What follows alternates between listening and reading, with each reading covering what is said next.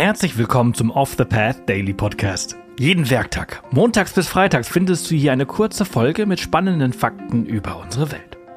Vergiss nicht, den Podcast zu abonnieren und verpasse ab sofort keine Folge mehr.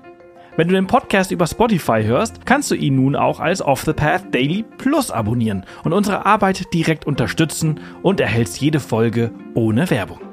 Das funktioniert übrigens auch mit Apple Podcasts. Schau gerne in unserem Patreon direkt vorbei auf www.patreon.com slash offthepath.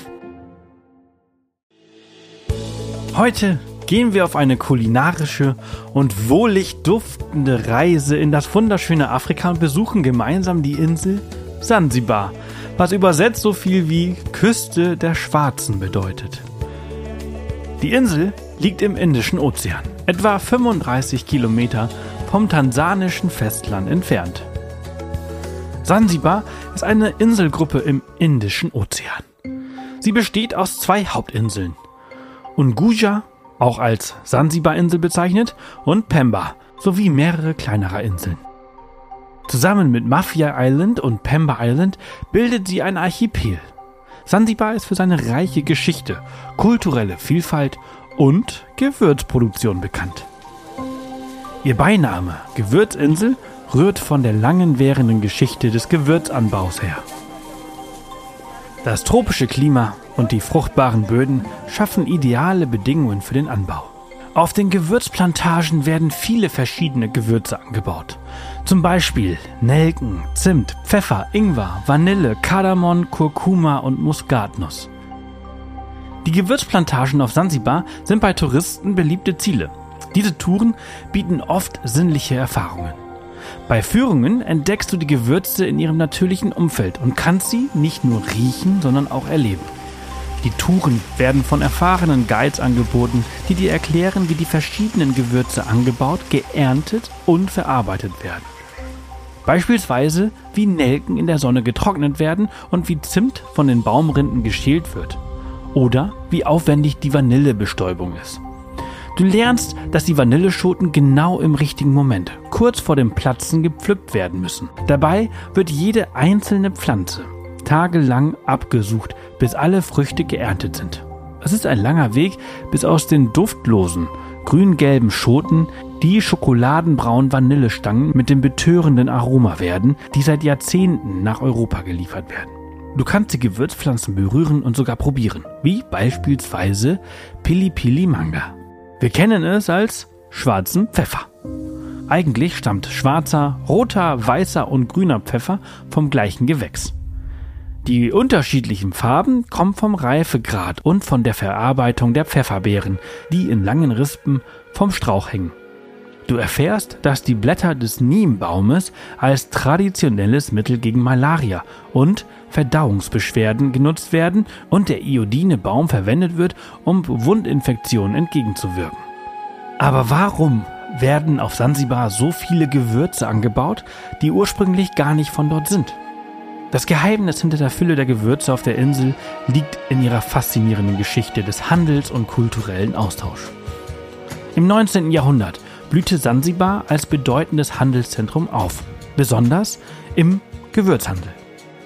Die bereits genannten Gewürze wie Nelken, Pfeffer, Zimt und Kardamom wurden von weit entfernten Orten wie Indien und Südostasien nach Sansibar gebracht, um von dort aus ihren Weg in alle Welt zu finden.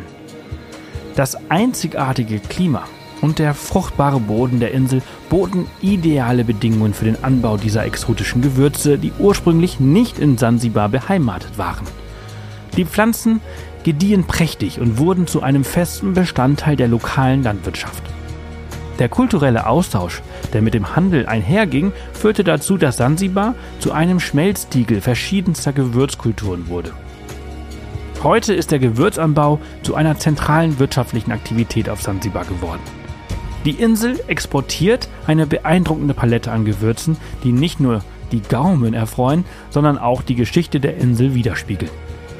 Die bunten Gewürzplantagen sind nicht nur wirtschaftlich bedeutend, sondern auch eine Attraktion für Besucher, die die aromatischen Vielfalt hautnah erleben wollen.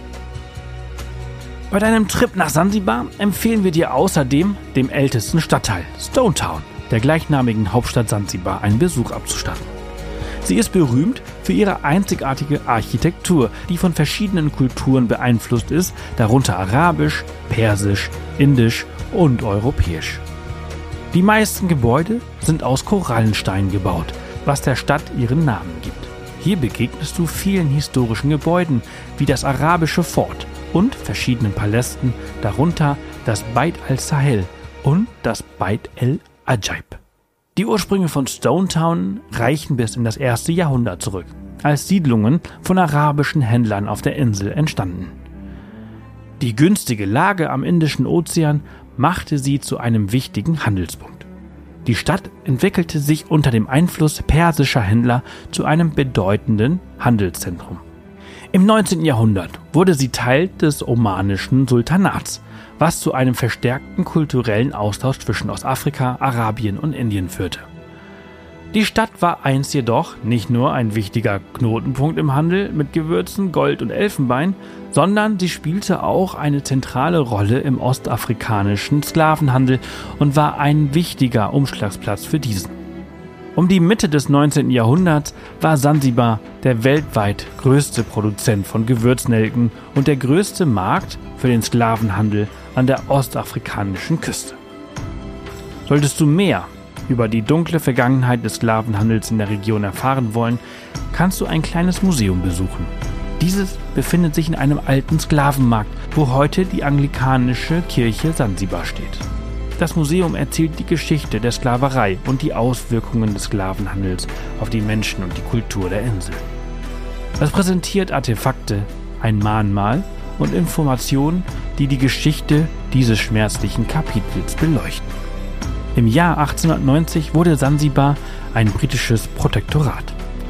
Die britische Kolonialherrschaft dauerte bis zur Unabhängigkeit Tansanias im Jahr 1963. Nach der Unabhängigkeit Sansibars schloss sich die Insel mit dem Festland zu Tansania zusammen. Die Stadt Sansibar blieb ein wichtiges kulturelles und historisches Zentrum. Aufgrund seiner einzigartigen Architektur und ihrer reichen kulturellen und historischen Bedeutung wurde sie im Jahr 2000 von der UNESCO zum Weltkulturerbe erklärt. Die gut erhaltenen Gebäude, historischen Gassen und die Mischung verschiedener architektonischer Stile sind definitiv ein Besuch wert.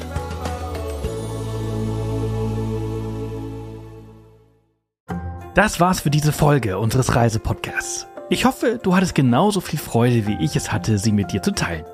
Wenn sie dir gefallen hat, freuen wir uns immer über Kommentare auf Spotify und über eine positive Bewertung auf der Plattform deines Vertrauens. Morgen geht's hier spannend weiter, also vergiss nicht, den Podcast zu abonnieren. Bis morgen.